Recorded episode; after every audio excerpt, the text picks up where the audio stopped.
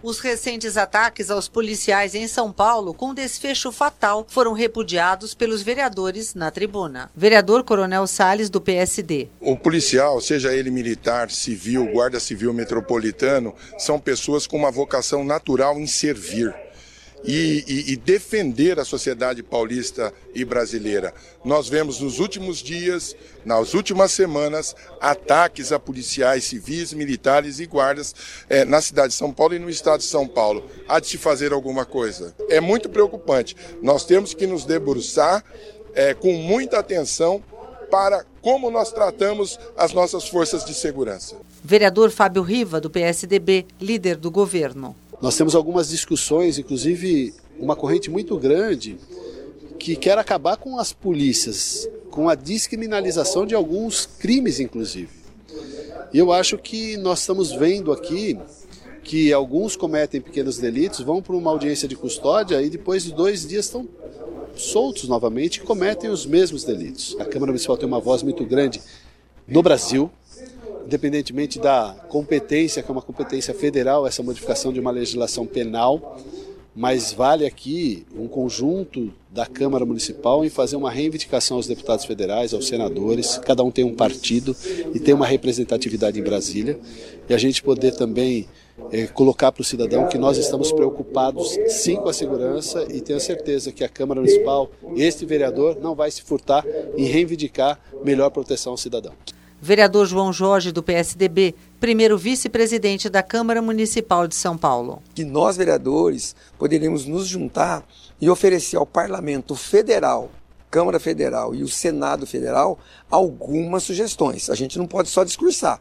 Mostrar indignação é importante, mas mais do que isso, oferecer sugestões para a legislação federal para que haja algum tipo de endurecimento em crimes contra policiais, sejam eles de guardas civis sejam eles policiais civis ou militares. Mas temas como a qualidade do recapeamento nas ruas e a importância do programa Chave a Chave também estiveram em evidência. Vereadora Luna Zaratini, do PT. A gente conseguiu garantir na comunidade Jardim Esmeralda, na Zona Oeste, que mais de 100 famílias não fossem despejadas.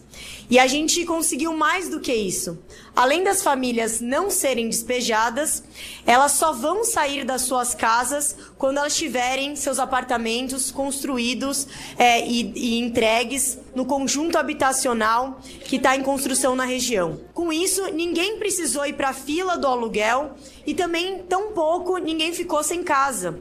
Isso é uma vitória para nossa cidade e é uma política que a gente tem que implementar. Vereador professor Toninho Véspoli, do PSOL. O prefeito vem asfaltando algumas ruas na cidade de São Paulo, né? Então, uma coisa que eu levantei, assim, sempre são as mesmas ruas, ou seja, as, as avenidas principais e as travessas que às vezes está lá 20 anos, 15 anos, né, sem uma manutenção adequada, essas não são recapeadas. O recapeamento específico do, do, né, do ano passado para esse ano elas estão de muita má qualidade. Então a gente, recebeu muita denúncia falando assim, olha, recapiou tem um mês, recapiou tem 15 dias, recapiou tem dois meses, mas ó, ó, ó o buraco. E é buraco mesmo. Está se gastando mais de 4 bilhões em recapeamento na cidade de São Paulo, só que a qualidade está muito ruim. Tem que ter fiscalização, sem fiscalização não vai ter né, um trabalho de qualidade, até porque as empresas sabem disso, então elas querem ganhar lucro tá mais, maior e aí não se preocupa tanto com a qualidade. Né? Vereadora Sandra Santana, do PSDB. O professor Danilo Vespoli tem razão. Tem algumas ruas que foram recapeadas e que, infelizmente, é, surgiram buracos, tem problema.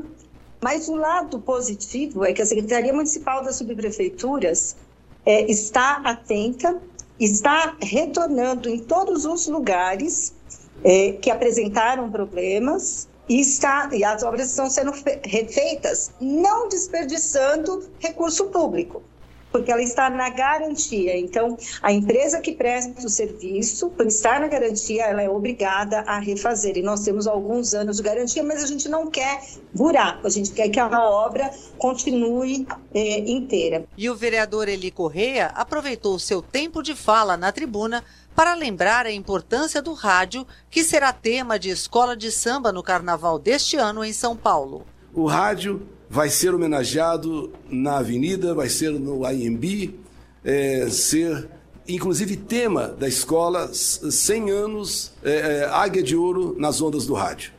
E quis, né, que, é, quis o destino, não sei, quis a escola de que eu fosse é, o homenageado do rádio, esteja, é, venha estar num carro alegórico, né, no, no, último carro, no quarto carro da escola, o que muito me, me deixa honrado, me deixa feliz. Sei que muitos colegas mereceriam estar ali, muitos, porém, é, a escola escolheu ele correr. É o mais importante instrumento de comunicação desde há 100 anos, com toda certeza. Veio televisão, veio internet, disseram que o rádio ia morrer, não morreu e não irá morrer nunca, porque o rádio vai se modernizando, vai se é, atualizando. E é isso que acontece nesses últimos 100 anos. O rádio tornou-se e continua sendo e, continuar, e continuará sendo um serviço relevante da sociedade.